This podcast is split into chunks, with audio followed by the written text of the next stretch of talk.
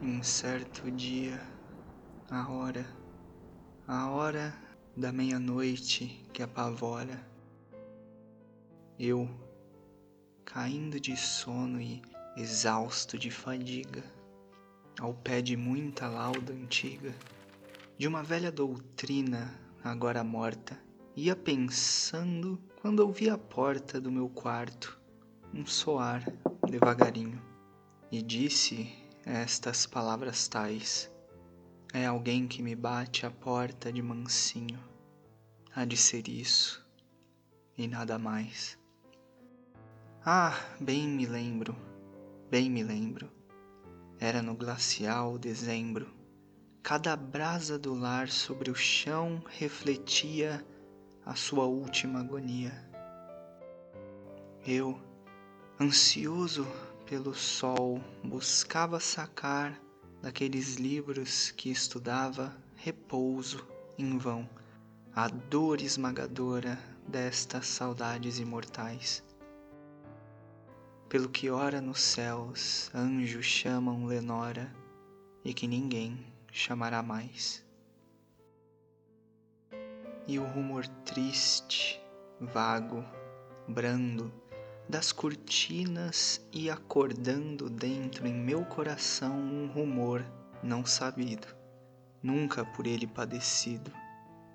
Enfim, por aplacá-lo aqui no peito, levantei-me de pronto e, com efeito, disse: É visita amiga e retardada que bate a estas horas tais. É visita que pede a minha porta entrada. Há de ser isso e nada mais. Minha alma então sentiu-se forte. Não mais vacilo e desta sorte falo. Imploro de vós, ou senhor ou senhora, me desculpeis tanta demora, mas como eu, precisado de descanso, já cochilava e tão de manso em manso batestes, não fui logo prestemente certificar-me de que aí estais. Disse a porta escancaro, acho a noite somente, somente a noite, e nada mais. Com um longo olhar escruto a sombra que me amedronta, que me assombra, e sonho que nenhum mortal há já sonhado, mas o silêncio, amplo e calado, calado fica, a quietação quieta. Só tu, palavra única e dileta, Lenora, tu, como um suspiro escasso, da minha triste boca sais. E o eco que te ouviu murmurou-te no espaço. Foi isso apenas, nada mais. Entro com a alma incendiada Logo depois, outra pancada soa um pouco mais forte. Eu, voltando-me a ela, seguramente há na janela alguma coisa que sussurra. Abramo, eia, fora o temor, eia, vejamos a explicação do caso misterioso dessas duas pancadas tais. Devolvamos a paz ao coração medroso obra do vento e nada mais. Abro a janela e, de repente, vejo tumultuosamente um nobre corvo entrar digno de antigos dias. Não despendeu em cortesias um minuto, um instante. Tinha o aspecto de um lord ou de uma lady, e pronto, e reto, movendo no ar as suas negras alas acima voa dos portais trepa no alto da porta em um busto de palas, trepado fica e nada mais.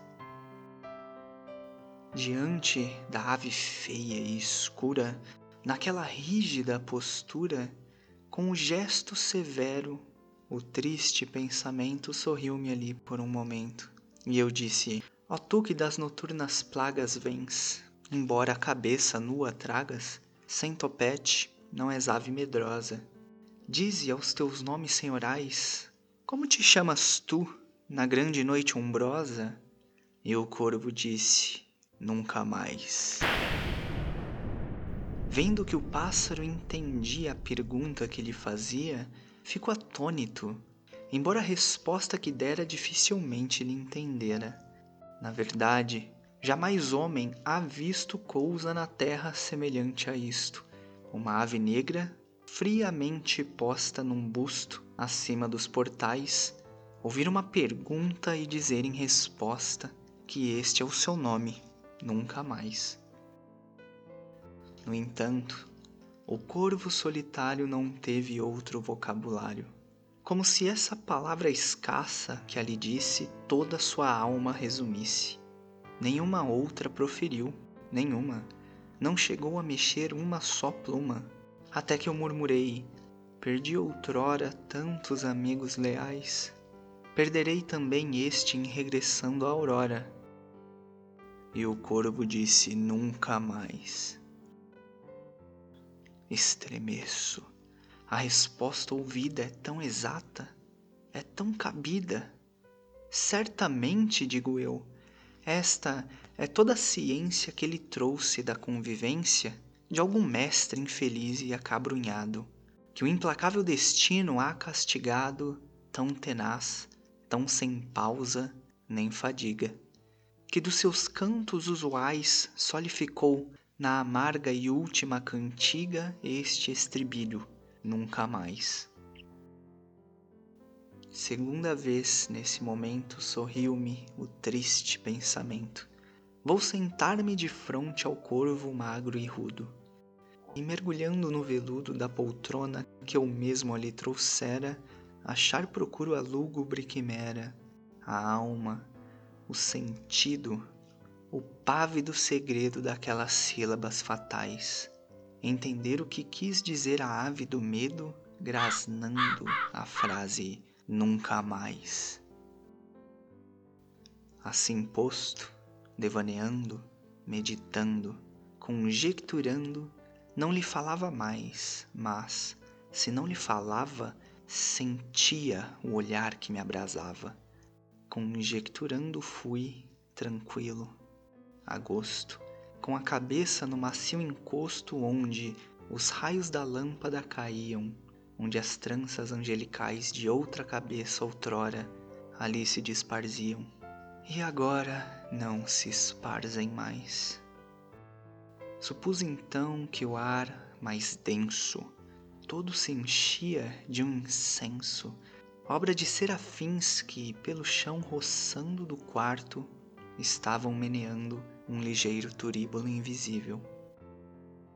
E eu exclamei então: Um Deus sensível manda repouso à dor que te devora destas saudades imortais. Eia, esquece, eia, ouve dessa extinta Lenora.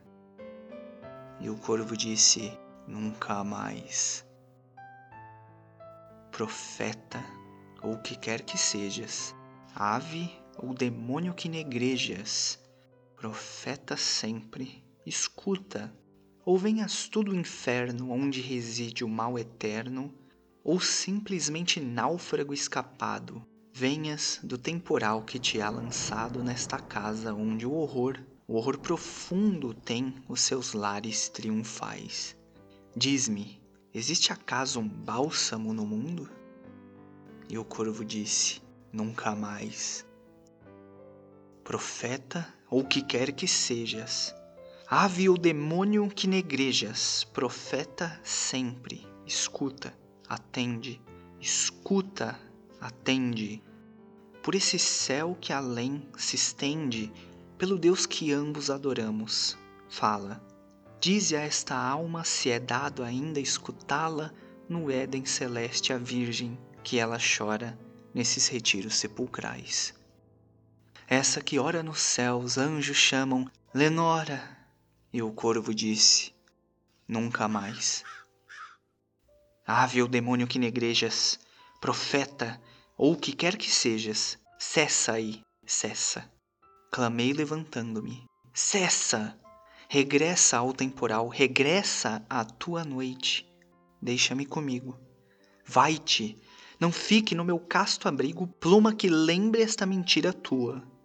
Tira-me ao peito estas fatais garras que abrindo vão a minha dor já crua. E o corvo disse: Nunca mais. E o corvo ali fica, ei-lo trepado no branco mármore lavrado da antiga palas.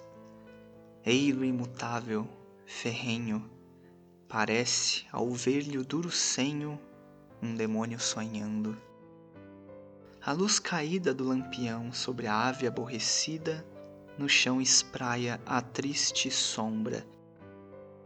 E fora daquelas linhas funerais que flutuam no chão, a minha alma que chora não sai mais. Nunca, nunca mais.